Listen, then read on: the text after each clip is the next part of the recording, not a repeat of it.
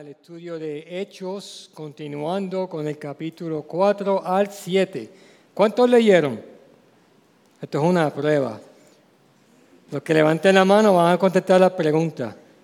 Ay, ahora no van a, levantar la mano ustedes. Oye. Ok, eh, Hechos, capítulo 4 al 7. Vamos entonces a repasar.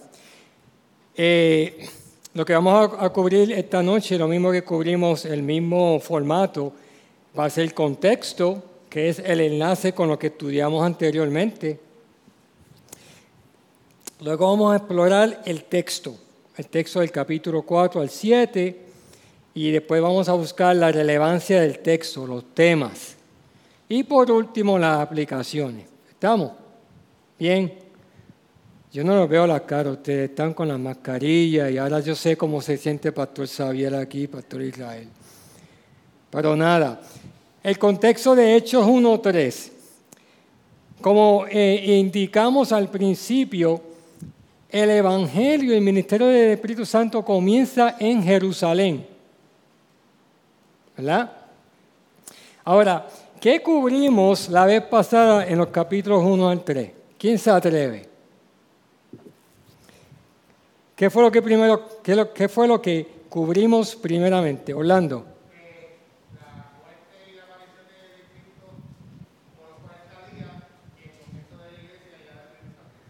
Ok, me dijiste tres ahí.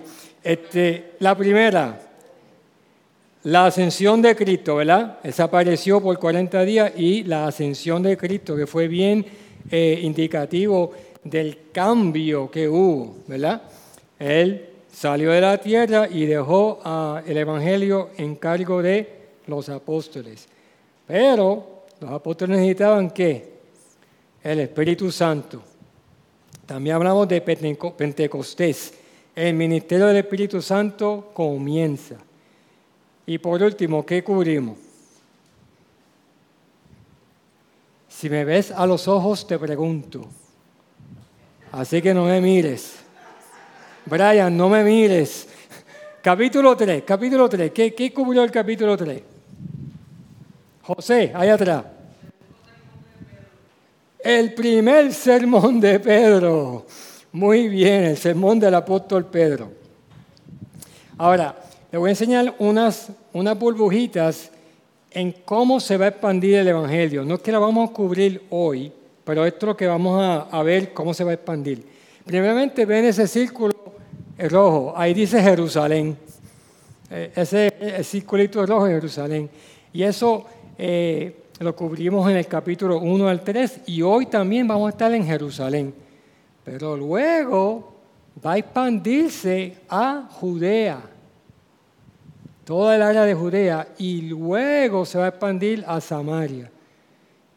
Y va a seguir expandiéndose y expandiéndose. Esto, esto es algo que, que quiero este, mostrar para nosotros ver cómo se va a expandir el Evangelio y cómo va a crecer la iglesia. ¿Estamos?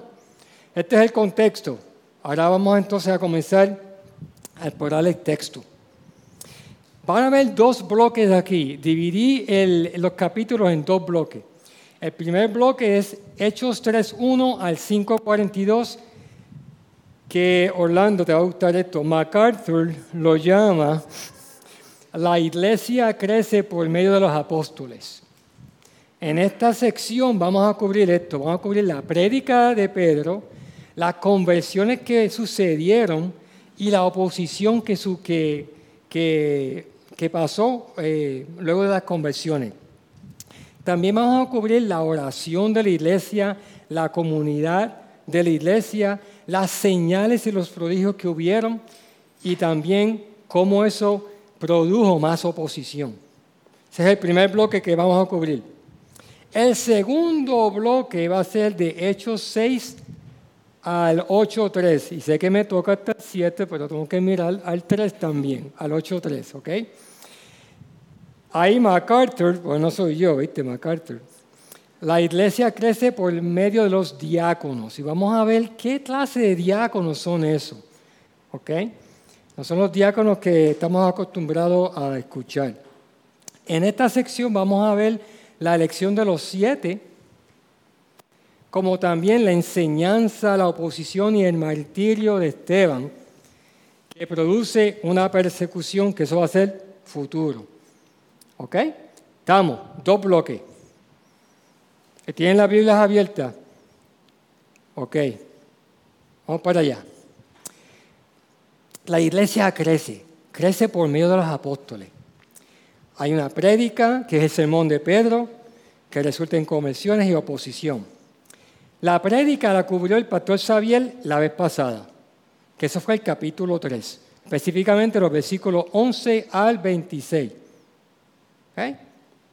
Pero hoy vamos a cubrir en el capítulo 4 la respuesta de esa prédica. Alguien que me lea Hechos 4 del 1 al 4. Elí.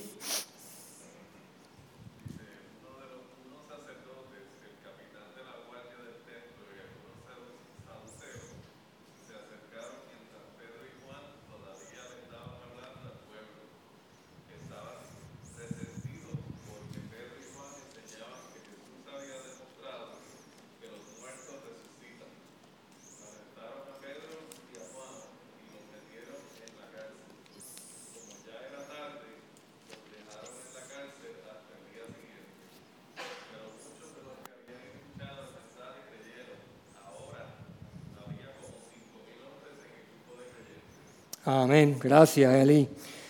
¿Cuál fue la respuesta de la prédica? ¿De acuerdo a esos cuatro versículos? Conversiones. ¿Okay? Conversión. ¿Cuántos, se, ¿Cuántos se convirtieron? Como cinco mil personas. ¿Okay? ¿Qué más hubo? ¿Perdón? Indignación. ¿Ok? ¿Qué resultó en qué?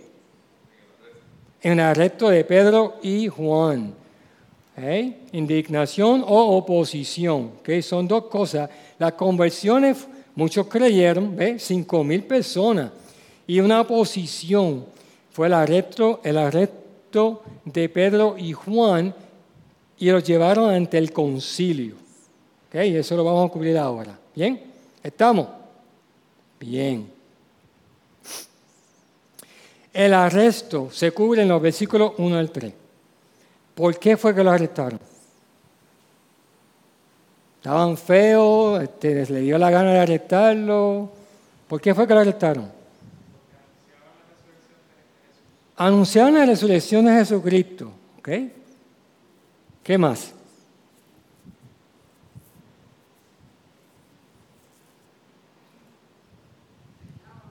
Enseñaban ¿okay? acerca de la resurrección de Cristo. Pero si te fijas, y vamos a cubrir esto luego en, los temas, se refieren a Jesús como Jesús de Nazaret o el Nazareno. Hay una importancia en ese título y lo vamos a cubrir luego, pero quiero que, que, tengan eso en la mente. ¿Por qué es que Pedro mencionó Jesús el Nazareno? En vez de decir Jesús el Cristo. ¿Alguien tiene alguna que este, contribuir con su opinión o algo verídico de la escritura que dicen, esto es por, por estas razones que dice Jesús el Nazareno? ¿Alguien que estudió?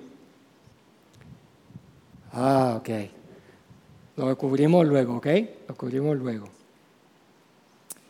Ahora, ¿cuál fue la oposición o cuál fue el resultado de la oposición? Alguien que me lea el versículo 18 del capítulo 4. ¿Qué dice el 18? Alguien que me lo lea, Quito, lee, el 18.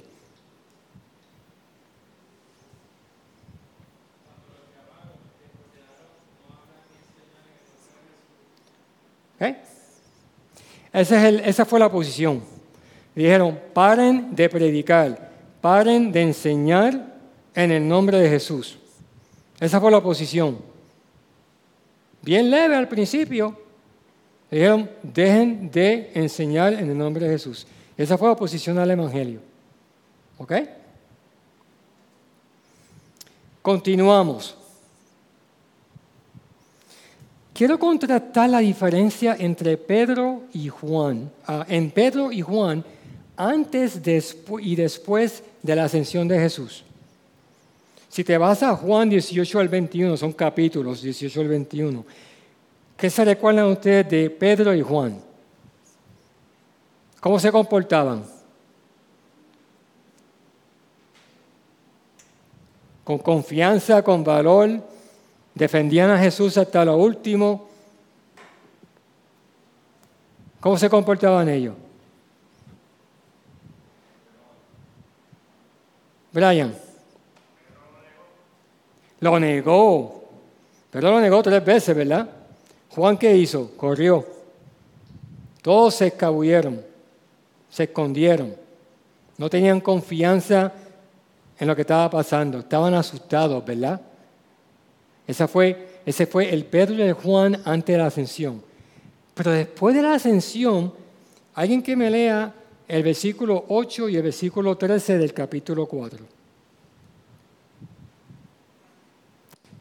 Sabiel. Entonces Pedro, lleno del Espíritu Santo, le dijo, gobernantes y ancianos del pueblo. Y el versículo 13, al ver la confianza de Pedro y de Juan, y dándose cuenta de que eran hombres sin letras y sin preparación, se maravillaban y reconocían que ellos habían estado con Jesús. Tremendo cambio. Lo primero que notaron era que tenía el poder del Espíritu Santo. Y lo segundo fue la confianza. Hablaban con confianza. Si ustedes se acuerdan del sermón del capítulo 3, Pedro, pero no, no, no guardó nada. Era es como cuando Pastor Xavier está aquí en la zona y dispara ahí, pa, pa, pa, pa, pa. Pedro disparó, pero con confianza, porque tenía el poder del Espíritu Santo. Tremendo contraste. Quiero que nos acordemos de eso a lo último. Continuamos con la respuesta a la oposición. En los versículos 23 al, 4.23 al 5.16 vamos a ver cuatro secciones aquí. ¿Okay? Si ustedes tienen Biblia con título, a lo mejor tienen los mismos títulos que yo voy a, proveer aquí. Vamos a ver la oración de la iglesia, la comunidad de la iglesia, las señales y los prodigios y luego más oposición. ¿Ok? Así que vamos a cubrir esto poco a poco ahora. ¿okay? Estamos explorando el texto. Usualmente cuando tú exploras el texto, lo exploras generalmente y es como un buitre. Empiezas a dar vueltas, círculos grandes y empiezas a, a ponerte más, más, más específico. Y así en el texto, pues te vas específico a veces o te quedas generalmente. ¿Ok? Vamos a ver la oración. Vamos a ver el capítulo 4, 24 al 31, los versículos 24 al 31. Bien, Paola, ¿me lo puedes leer, por favor?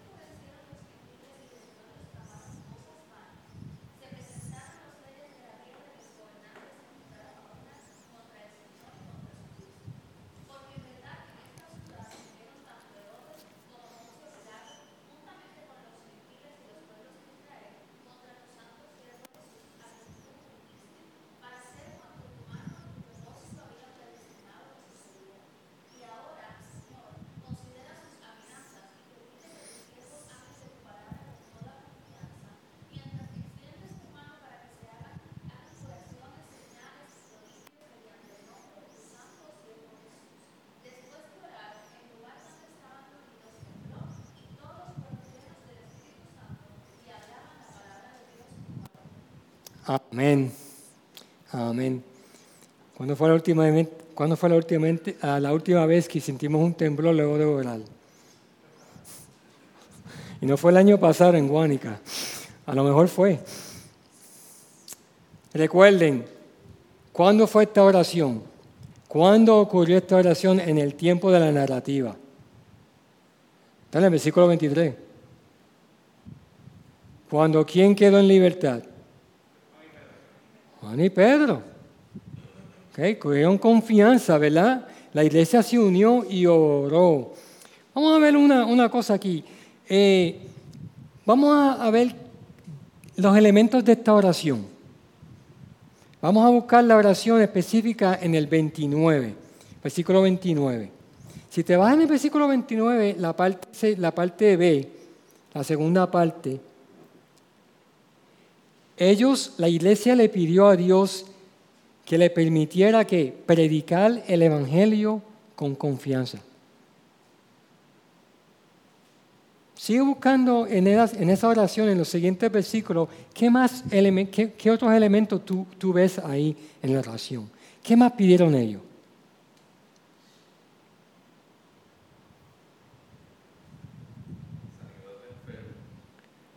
Sanación de enfermos, ¿verdad? Señales mediante el nombre de Jesús. Pidieron más señales. Dice en el 30, mientras extiendes tu mano para que se hagan curaciones, señales y prodigios mediante el nombre de tu santo siervo Jesús. ¿Qué otro elemento de la oración está ahí? En el versículo... Bueno, esas son las dos señales. ¿Cuál es la respuesta a la oración? Mira el versículo 31. ¿Perdón? ¿Ok? Fueron llenos del Espíritu Santo y, y ¿para qué? Para hablar la palabra de Dios. O sea, para mí que hubo más confianza y valor para predicar. Más confianza y más valor. Fíjense de dónde vino la, confianza y, el valor. Fue del Espíritu Santo. Pero primero se la dio a Pedro y a Juan, y ahora quién la tiene? La iglesia. ¿Ok? La respuesta a la oración. Tremenda oración. Unos elementos bien bonitos. ¿Estamos bien? Estamos calladitos. Ok, según la segunda sección que quiero cubrir aquí en la respuesta a la oposición, la comunidad que creció en la iglesia primitiva. Vamos a ver los versículos 32 al 35 del mismo capítulo 4. Isla, ¿me puedes leer esos versículos? 32 al 35.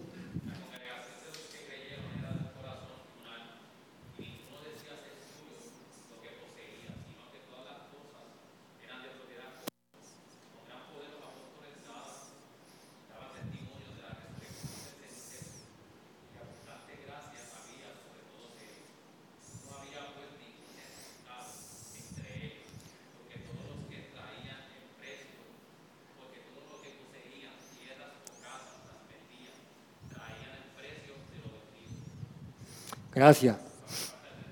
35.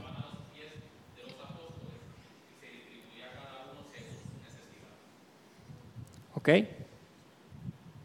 ¿Cuáles son los elementos ahí de comunidad que ustedes ven en esos versículos? ¿Perdón? Generosidad. Primero, ¿qué, había para, para, para tener esa generosidad? Unidad. Había un corazón, y un alma entre los creyentes. Un corazón y un alma. Están unidos. Y como ustedes indicaron, no había necesidad. Comparten todo. Lo compartían todo. ¿Por qué, ¿Por qué tenían esta unidad y por qué lo compartían todo?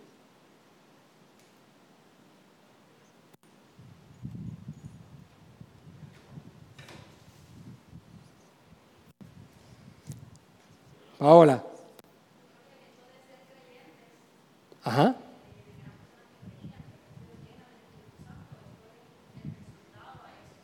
¿Ok? Pastor, Israel, ¿iba a decir algo? Amén. La convicción del Espíritu Santo. La comisión del Espíritu Santo. No es porque decidieron ser socialistas. No era eso. Es la comisión del Espíritu Santo. Una, una comisión eh, bien potente. No voy a, a, concentrarme en Ananías y Zafira, pero voy a mencionar que hubo un temor contra el engaño. Porque en el versículo 36 a 37, José, que era un levita, y tuvo la convicción de darlo todo. Pero Ananías y Zafira trataron de engañar. Y no fueron a engañar a, a Pedro o a los apóstoles o a la iglesia, engañar al Espíritu Santo. Y como ustedes leyeron, el Espíritu Santo los eliminó. los eliminó a los dos. Y después de eso hubo un temor. ¿Qué clase de temor fue el que ocurrió ahí en la iglesia?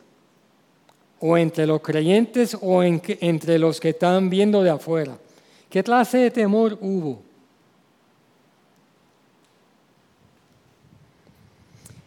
Wow, yo estoy haciendo preguntas muy fuertes hoy, parece. Está en el texto. José, ¿está levantando la mano? Un temor reverente. ¿A quién? Hacia Dios. ¿Tienen? O a los apóstoles también, tú dices. Mm. Okay. ¿Quién fue el que mató a, a, a Ananías y a Zafira? No fueron los apóstoles. Fue Dios. Los eliminó. El temor reverente a Dios. Yo no puedo hacer cosas sin convicción. Lo que estaban haciendo, lo que estaba pasando en esa iglesia, en la comunidad, era por convicción del Espíritu Santo. No era por mi propio poder, mi propia gana, mi propio pensamiento. Pero de la misma manera no podía engañar a la iglesia, porque era engañar al Espíritu Santo. ¿Ok? Estamos. Ok, vamos a ver si generamos un, un poquito más de discusión aquí. Vamos a hablar de señales y prodigios. ¿Quién me puede leer dos porciones? Versículos del 12 al 16, estamos en el capítulo 5.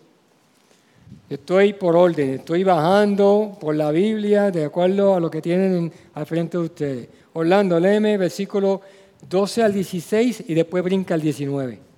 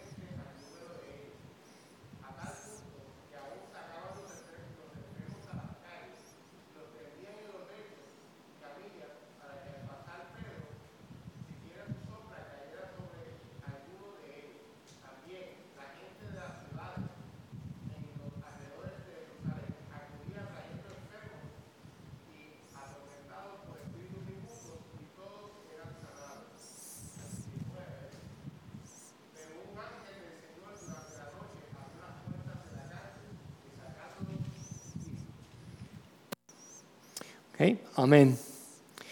Y estamos brincando hoy eh, porque vamos a cubrirlo luego el, segundo arresto. ¿okay? Pero quiero enfocarme en las señales de los prodigios. La pregunta que le voy a hacer es, ¿qué señales fueron y quiénes las hacían? En esos versículos que leyó Orlando. Orlando. Los apóstoles. Y en el versículo 19, ¿quién lo hizo? El ángel del Señor. ¿Okay? ¿Las señales eran directas o indirectas?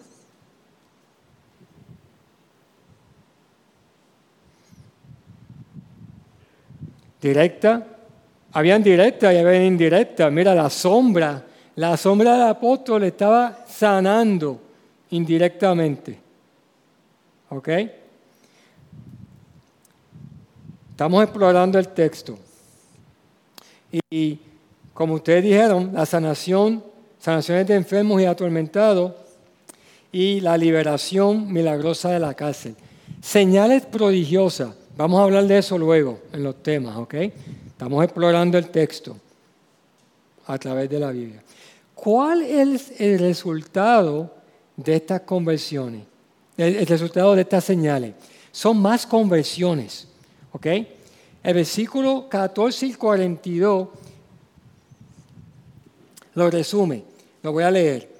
En el 14 dice, y más y más creyentes en el Señor, multitud de hombres y de mujeres se añadían constantemente al número de ellos. En la sección y el contexto de señales y prodigios. Y mira el 42, que lo vamos a cubrir. Y todos los días en el templo y de casa en casa no cesaban de enseñar y proclamar el Evangelio de Jesús como el Cristo. Más conversiones. Están, viendo, están viendo la tela, lo que estamos tratando de unir aquí. Señales y prodigios, apóstoles, lo estaban haciendo para qué? Para promover, para predicar, para mover, expandir el Evangelio. Bien concentrado, porque como dijimos, empezó en Jerusalén y todavía estamos en Jerusalén. ¿Okay? Este es el nacimiento del Evangelio y de la iglesia. También quiero que noten algo. Hemos leído de conversiones, pero también hemos leído de qué? Oposición. Y vamos a, estudiar el libro de Hechos y vamos a ver que no usualmente una sigue a la otra. En, en este contexto que hemos estudiado en el capítulo 1 hasta el 7, vamos a ver que han habido conversiones y después oposiciones. Pero eso no, quiere decir que siempre es así. Puede haber oposición primero y luego conversión. Y quiero que tengas eso en la mente para cuando lleguen las aplicaciones. ¿Eh? Hoy en día, ¿tienes oposición? ¿Qué vas a hacer con eso? ¿Vas a rendirte? Ellos no se rindieron. ¿Ok?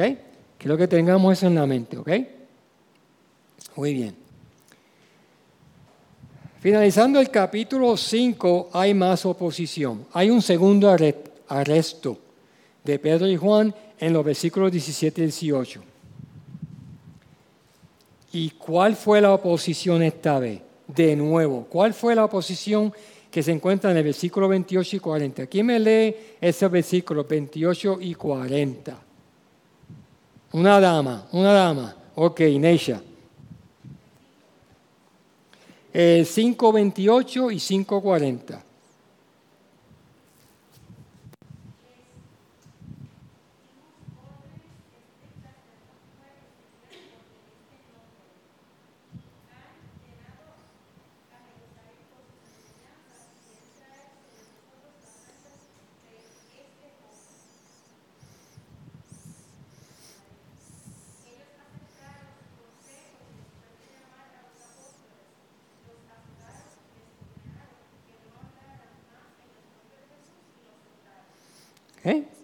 Ahí el contexto es, de nuevo, el arresto, el, arresto, eh, el milagro del ángel, sacar a Pedro y a Juan de la, de la cárcel, ellos ir de nuevo a predicar como si no hubiese pasado nada. Luego el, el concilio se, se, reunió y el consejo de Gamaliel. Y ahí que estamos viendo el versículo 28 y el 40. ¿Cuál fue la oposición? ¿Qué dice esos versículos? ¿Qué repite esos versículos?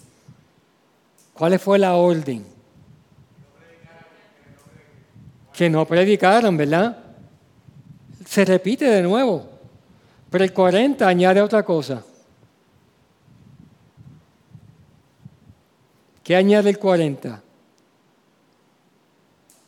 Los azotaron. Ahora, pues, como que se pusieron un poquito más serios. Primero fue una orden, no lo haga. No toques la llama, no toques la llama. Y la tocaste y ahora te quemaste. ¿Ok? Fue la orden de no predicar el Evangelio y un castigo. ¿Ok? ¿Cuál fue el resultado de, de esta respuesta?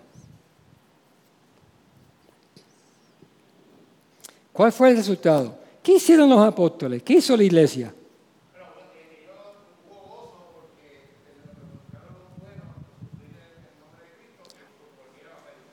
Y volvieron a predicar.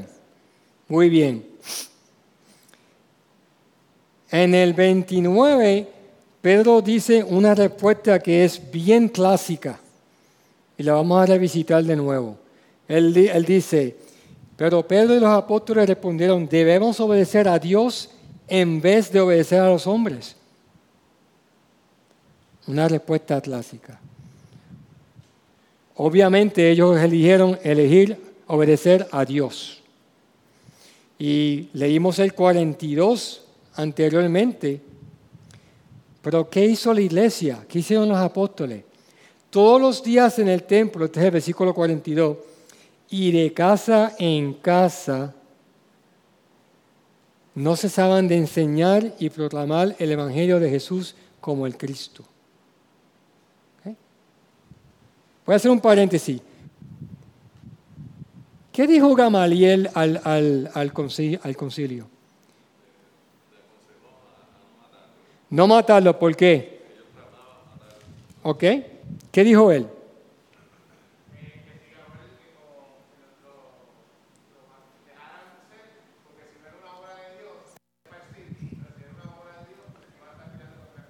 Así mismo fue.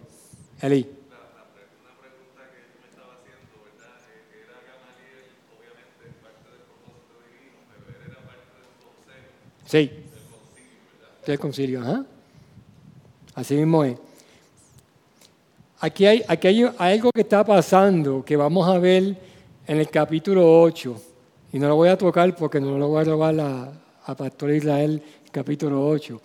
Pero como dijo Elí, aquí está pasando algo que es divino, providencial. El Señor está planeando algo aquí que se va a ver a lo último de esta sección.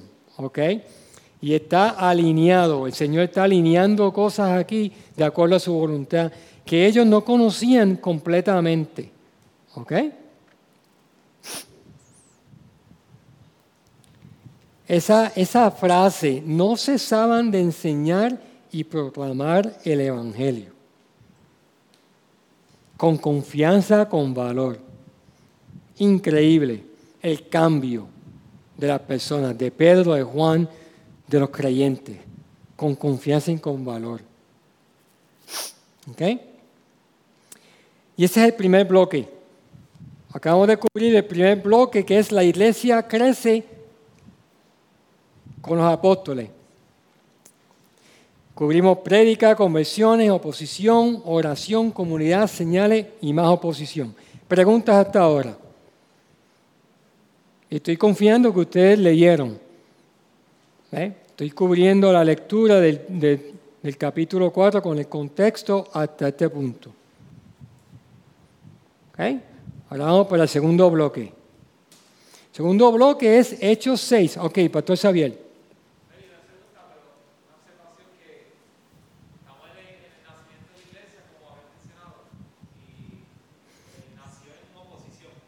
posición.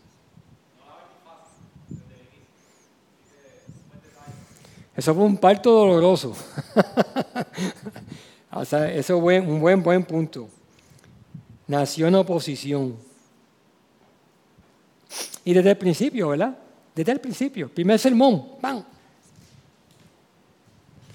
Segundo bloque, Hechos 6, 1 al 8, 3. Y el 8, 3 lo, lo incluyo porque, por el contexto. ¿ok? La iglesia crece y aquí la acción de los diáconos, la elección de los siete, como cubrimos anteriormente, y la enseñanza de la posición y martirio de Esteban. Vamos entonces a, entrar a Hechos 6. Alguien que me lea, José Ponce, léeme este, Hechos 6 del 1 al 7, por favor, pastor.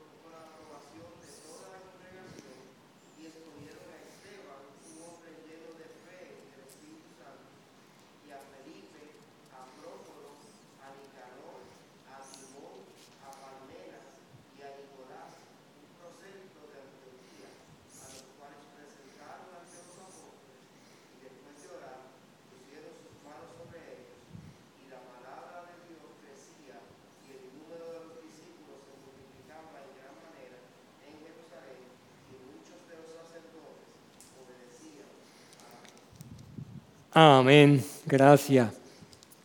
Siete versículos que se ven inocentes, pero fue un, marcó algo bien estratégico en el crecimiento de la iglesia. Ok, este- esto se llama la lección de los siete. En mi, en mi Biblia eh, utiliza el título diáconos y de hecho la palabra diácono está ahí en el griego cuando está hablando de servir y atender, distribuir. Esa palabra distribución es diácono, pero no es lo mismo, no es el mismo diácono que, que vemos en, Timoteo. Vamos a hablar de eso luego. Eso aparte, ¿por qué hubo este, este paréntesis aquí? ¿Por qué tuvieron que parar y elegir a estos siete?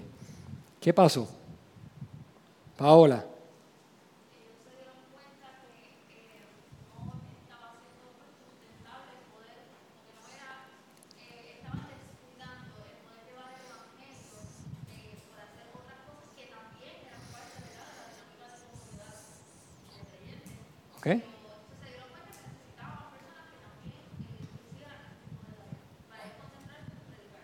¿Ok? ¿Cuál fue la queja? ¿Cuál fue la queja en, el versículo 1?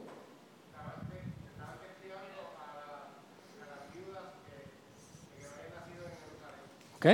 Estaban descuidando y se estaban quejando, ¿verdad? Había un, problemita que estaba pasando ahí. Y como dijo Paola, pues los, los apóstoles dijeron, espérate, estamos, estamos haciendo muchas cosas y nos podemos, estamos, estamos descuidando. Eh, ¿Qué estaban descuidando? ¿Ok? Y los apóstoles, ¿qué dijeron? No podemos descuidar qué? Enseñanza y qué? Antes, antes de eso, oración, oración y enseñanza. Las dos, los dos van juntitos. Oración y enseñanza. Eso, eso es crítico en el pastoreo. Oración y enseñanza. ¿Oración por quién? Por los creyentes, por el rebaño, para mover el Evangelio. ¿Enseñanza de qué? Del Evangelio, prédica. ¿Ok? Ok, ¿cuáles fueron las cualificaciones de los siete? Chequéate el, el versículo 3. ¿Cuáles fueron las cualificaciones? ¿Qué? ¿Confianza? ¿Landa? Reputación. ¿Quiénes? ¿Hombres y mujeres? Decía siete hombres. Hombres de buena reputación. ¿Luego qué? Llenos del Espíritu Santo y sabiduría. Pues yo creía que estábamos llenos ya. Ellos no estaban llenos del Espíritu Santo. Vamos a hablar de eso luego. Eso es uno de los temas. ¿Ok? Llenos del Espíritu Santo y sabiduría. ¿Qué significa eso? Y en el versículo 2, aptos para servir mesas. ¿Ok? ¿Qué ustedes entienden por eso? Servir mesa. ¿Dispuesto para servir? ¿Ok? ¿Ok? ¿Qué clase de servicio? La necesidad, ¿cuál era la necesidad, verdad? Era administrar, distribuir, no solamente servir mesa como un, como un mozo, no estamos hablando de eso. Era, era administración, tenía un sentido de administración, ¿verdad? Muy bien. ¿Cuál fue la, ¿Cuáles fueron los resultados de la elección de estos siete? Chequete el versículo 4 y el 7.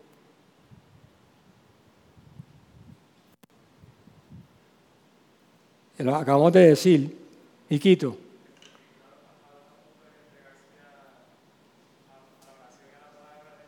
Ya. La palabra de Dios crecía. La letra se ponía más grande, ¿verdad? Eso es. La palabra de Dios crecía, la, la letra se ponía más grande. ¿Qué significa eso? La palabra de Dios crecía. Se seguía expandiendo. Muy bien. ¿Qué más? Más conociendo. Muy bien. Estamos bien. Estamos bien. ¿Ok? Y lo último, el número de discípulos se multiplicaba. Fíjate cómo está alineado todo esto. Empezó pequeño, ya se están multiplicando, se están añadiendo. Se están organizando la iglesia. Y todo de acuerdo al Espíritu Santo. El Espíritu Santo está en todo esto. ¿Ok? ¿Estamos? Ok, vamos entonces a esa sección de Esteban. Estamos en el versículo 8 hasta el último del capítulo 7. Esa es la sección de enseñanza y oposición. Esteban estaba lleno de qué? De gracia y poder del Espíritu Santo, el versículo 8. En, este, en esta ocasión, ¿cuál fue la oposición a Esteban? No lo que dijo, pero Esteban. Alguien que me lea del versículo 9 al 14 del capítulo 7, no, 6. Del versículo 6. Eh, perdón, del capítulo 6. 6, 9 al 14. Ajá, Yanis.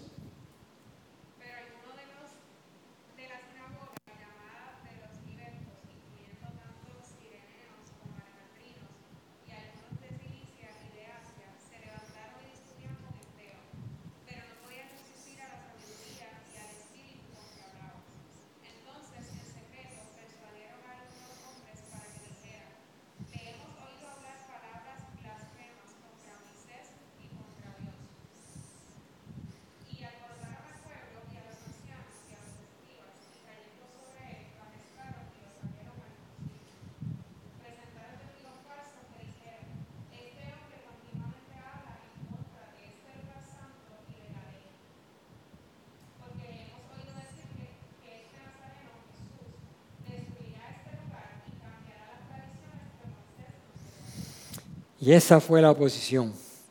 ¿Qué clase de oposición fue esa? Mentiras. Exacto. Yo me pregunto, ¿por qué eso no le pasó a Pedro y a Juan?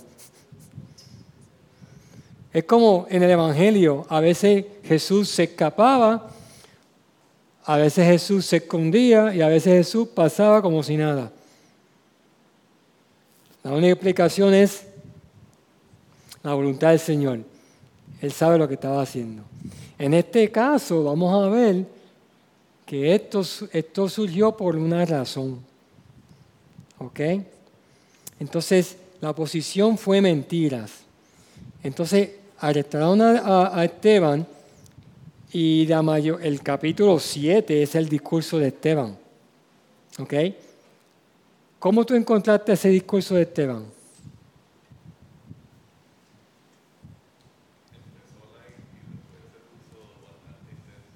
¿Intenso? ¿Ok? ¿Qué, ¿Cuál fue el contenido de ese discurso? Generalmente hablando. Toda la Biblia.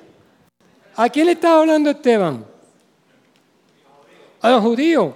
Pues vamos a, hablarte vamos a hablarle del Antiguo Testamento. Lo acusaron de que estaba fabricando, estaba en contra de la ley y él les los probó, los probó completamente erróneos desde la Biblia.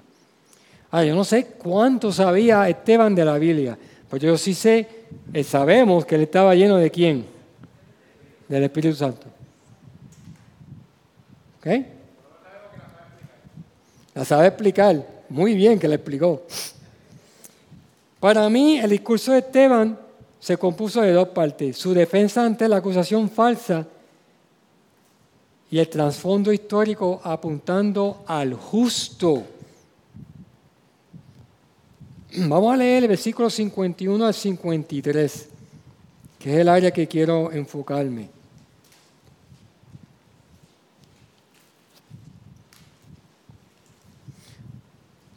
Brian, ¿me puedes leer esos versículos?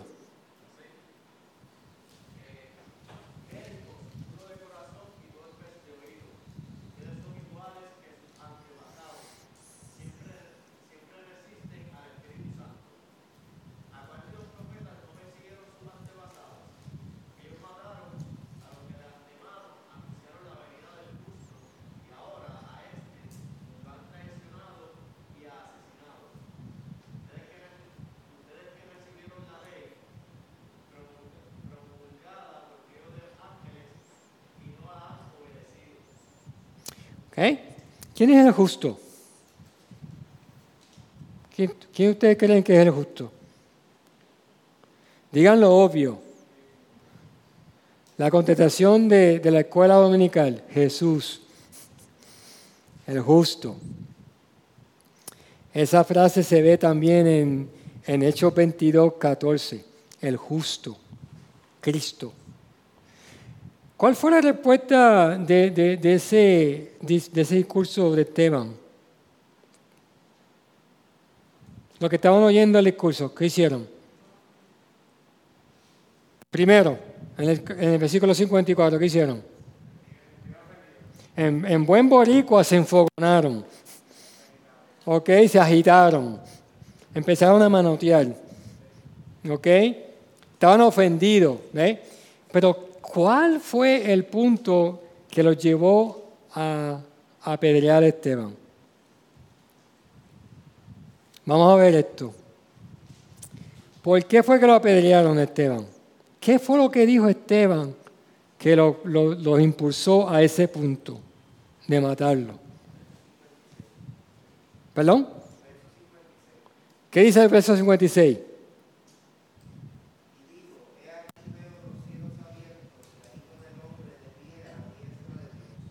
Y eso es un clavo en el corazón de los judíos. La frase el Hijo del Hombre. Y eso vamos a verlo ahorita. Muy cierto. Ahí fue que dijeron blas- blasfemia. Ahí fue que lo dijeron. ¿Ok? Lo apedrearon, ¿verdad? Entonces vamos a ver cuál es el resultado de este martirio. Que de hecho es el primer martirio después de Jesús. ¿Ok? ¿Cuál fue el resultado? ¿Qué pasó? Al final de ese, de ese capítulo y al principio del capítulo 8, específicamente el versículo 1 del capítulo 8.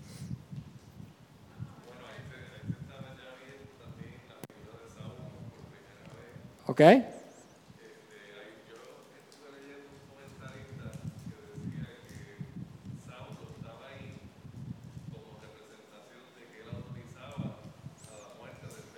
¿Ok? ¿Ok? Saúl estaba ahí. Muy bien. Randa.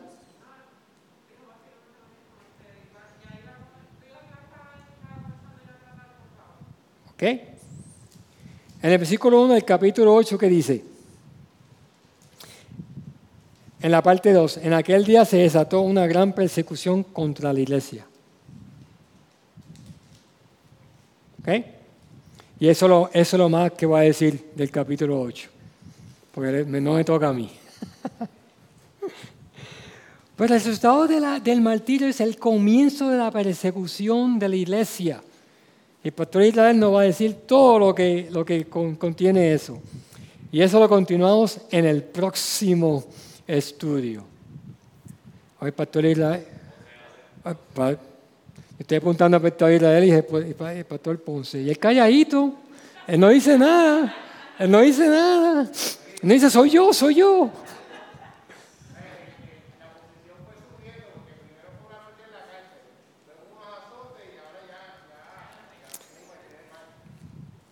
Ahora el riesgo es más, más fuerte. Ahora fue un martirio.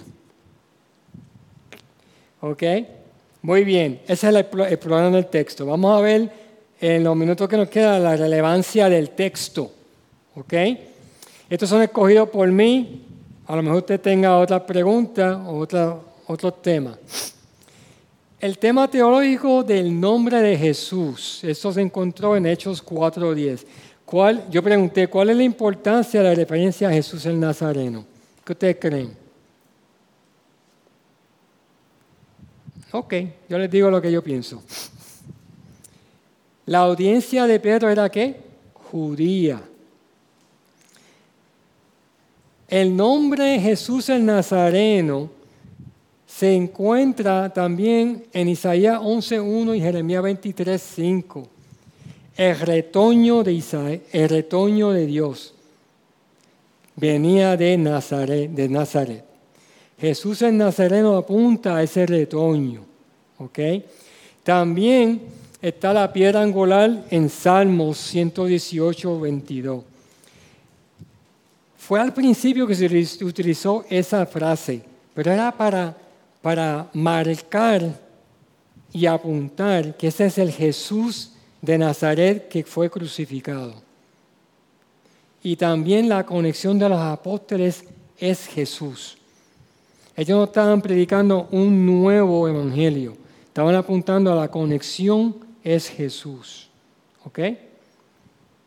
Tema leve un tema más profundo, la llenura del Espíritu Santo. ¿Ok? Eso lo vimos en, estos versículos, Hechos 4, 8, 31, 6, 5 y 7, 55. ¿Qué ustedes entienden con la llenura del Espíritu Santo?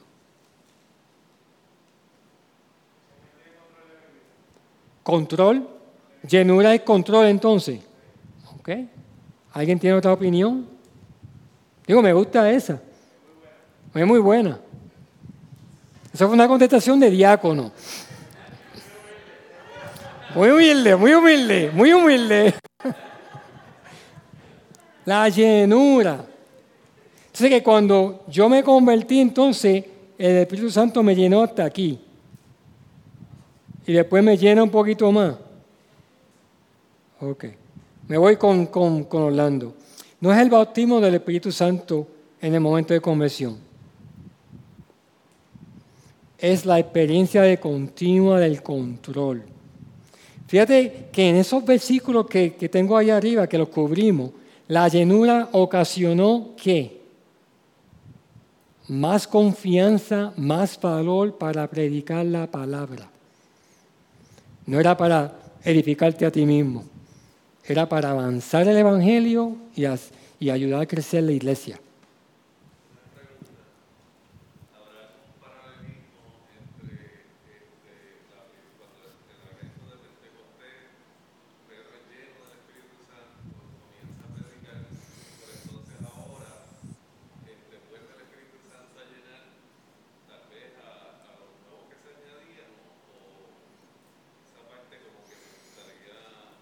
Sí, la podemos explorar. Fíjate, en, en Efesios 5, 18 y 19, el propósito de ese versículo en que Pablo habla es, sean llenos del Espíritu Santo. ¿Para qué? Para hablar en salmo, para edificar la iglesia. En lo que está mencionando, los creyentes cuando creen en, Jesucristo, la conversión y la, la llenura del Espíritu Santo, el bautismo del Espíritu Santo es al mismo tiempo. Estos versículos, cuando tú lees en Hechos, la llenura del Espíritu Santo, fueron llenos del Espíritu Santo, no que estaban vacíos. Es lo que está diciendo Orlando, que es el, el contexto es control. Estaban controlados por el Espíritu Santo para edificar y para, para predicar la palabra de Dios con más valor y más confianza. Podemos hablar en, el lado si, si tiene más preguntas. ¿Alguien que quiera comentar en ese punto?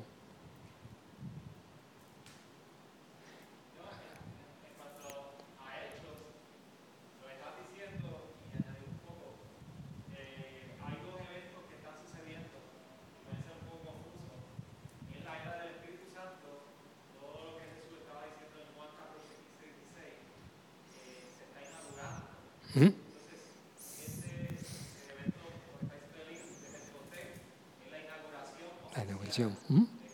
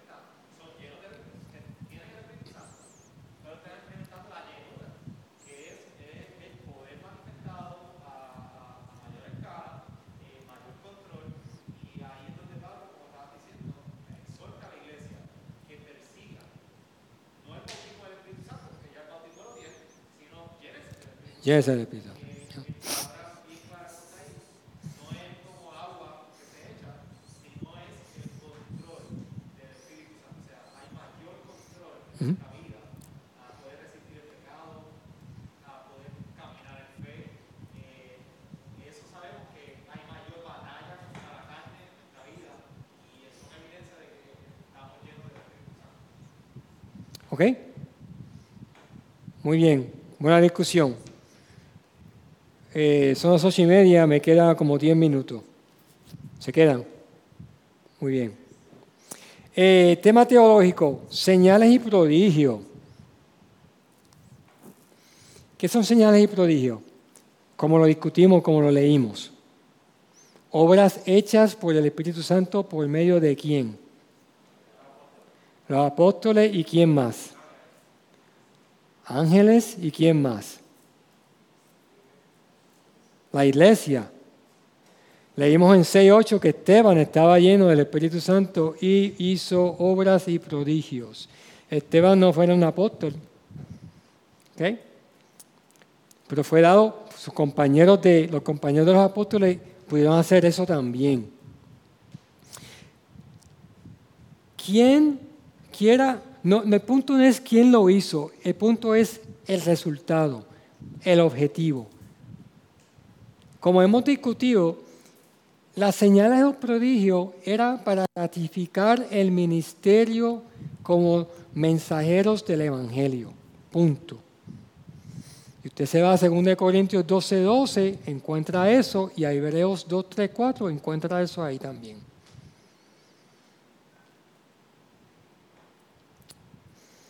Estoy estudiando para el examen. ¿eh? Ok. Otro tema. Diáconos en el libro de Hechos. Recuerda que dije, vamos a, vamos a hablar de esto. Diáconos en el libro de Hechos. Estamos hablando de Hechos 6, 1 al 7. No se trataba de los mismos diáconos en términos posteriores. Aquí está Macarto de nuevo. Este, Orlando, estás alegre. Pastor Ponce también está alegre. No estamos hablando de la misma función de diácono que se, que se habla en Timoteo. Estamos hablando de más evangelistas que diáconos en posición. Evangelistas, Esteban y Felipe fueron los evangelistas eh, mencionados en Hecho, y también como administradores, como hablamos este, anteriormente. Pero la palabra diácono está ahí. Otro tema teológico, el Hijo del Hombre. Eso lo mencionó quién? Esteban, ¿verdad? en el, en el 756. El Hijo del Hombre es el tema que se encuentra en Daniel, Daniel 7, 13 al 14. El Mesías, se refiere al Mesías.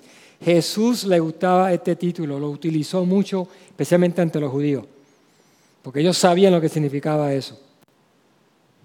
El Hijo del Hombre. ¿Ok? Y esa es la relevancia, del texto. Si tienen alguna pregunta, pues podemos discutir, porque estamos fuera de, tiempo ya, podemos discutirlo en, al lado. ¿Okay? Vamos a hablar de la aplicación. Mis aplicaciones, ustedes van a tener más aplicaciones. ¿ve? Para mí la aplicación es predicar el Evangelio. ¿Ok? Si vamos a Hechos 4, 8, 13, yo veo ahí que yo puedo predicar el Evangelio como Pedro y Juan. ¿Y ustedes lo ven también? ¿Por qué yo puedo predicar el Evangelio como lo hizo Pedro y Juan? ¿Qué lo distinguió Paola? Amén. Es el mismo poder del Espíritu Santo. Y por tanto podemos tener la misma confianza y el valor de predicar el Evangelio. Estamos hablando de compartir el Evangelio, evangelizar. ¿Ok? También en Hechos 4:29, ahí el punto es obediencia. ¿Recuerda la frase? Es mejor obedecer a Dios que a los hombres. La pregunta para usted en la aplicación, ¿cómo se ve eso hoy en día? ¿Cómo se ve eso hoy en la iglesia de la Redentora? Nosotros pasamos por esa al principio de, del lockdown. Tuvimos que, decidir, vamos a dar eh, paquetes de, de mascarilla, recuerda con el hand sanitizer, abrimos.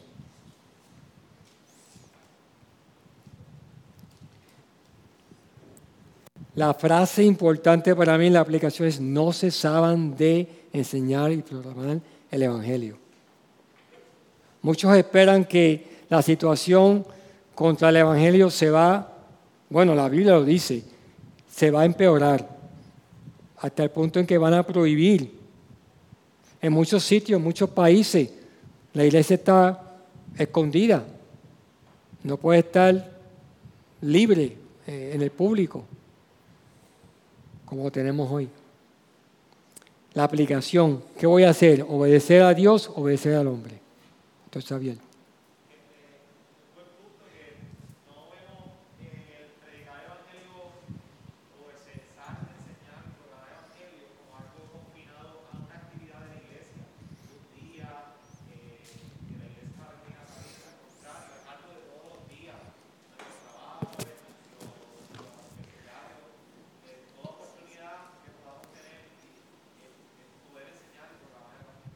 Amén.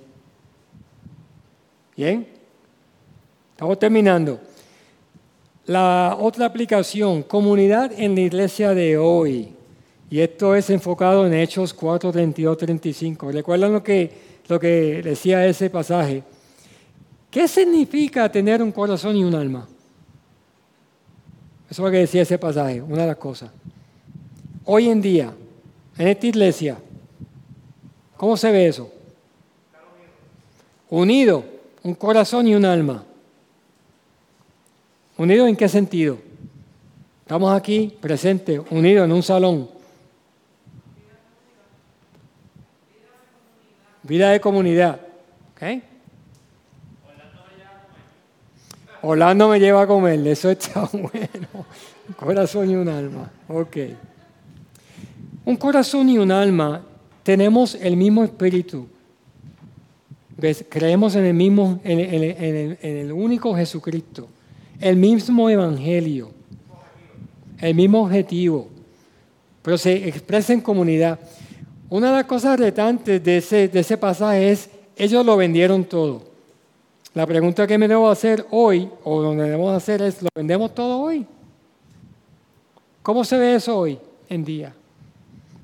¿Cuál es cuál es el punto crítico que discutimos? Cuando hablamos de este pasaje? Era la convicción. Ananías y Zafira no tenían la convicción. Era la convicción. No necesariamente que ahora tenemos que venderlo todo y ponerlo todo aquí y ser socialista. Es la convicción. Cuando el Señor te, te da convicción de que tú tienes que hacer esto, hazlo. Ya sea vender esto, dar dinero, mal ayudar a la comunidad es por convicción. Es importante que eso que estaban haciendo no era algo que era una obligación hacerlo. ¿Mm? Eh, de hecho, porque cuando, cuando Pedro confronta a María y Zafira, le dice, no, no lo vendieron ustedes y el dinero lo tenían ustedes en su poder y pueden hacer lo que ustedes quisieran con él, ¿verdad? Para que sea el texto. Eh, ellos podían decir, mira, yo vendí esto en esta cantidad, pero quiero retener esta parte y esta parte entregarla a la iglesia. Y no había ningún problema. Amén. Ahí fue el, el querer mostrarse delante de los demás. ¿Sí? Según de Corintios 9, 6, 7 menciona eso, no por obligación. Ok. ¿Y ustedes tienen otra aplicación? En su lectura, algo que le vino de aplicación que quieran compartir. Pastor. varias cosas de lo que estaba mencionando, la participación de la iglesia eh, desde el inicio, por ejemplo, en la selección de diaconados, quienes validaban el testimonio, quienes escogían, fue la iglesia ahí, eh, en el testimonio fue la iglesia, eh, en el recibimiento de apóstoles y apoyarme en oración fue la iglesia. Eh, la iglesia debe estar activa, la iglesia debe, debe entender que esto no es algo de, de, de pastores y de diáconos, es todo un cuerpo. Amén. Es una aplicación que, que me llevo hoy. Muy bien, gracias. A la una, a las dos, a las tres. Nos fuimos. ¿Ok? Pues ese fue el estudio de Hechos del capítulo 4 al 7. La próxima sección es del 8 al, al 10. ¿Ok? El 8 al 10. Y va a ser este Pastor Ponce, de acuerdo al calendario. Muy bien.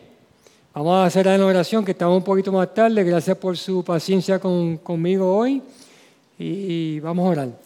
Señor Padre Celestial, gracias por este estudio, gracias por este tiempo, Señor, el recorrido de la narrativa histórica de los eh, hechos de los apóstoles, Señor.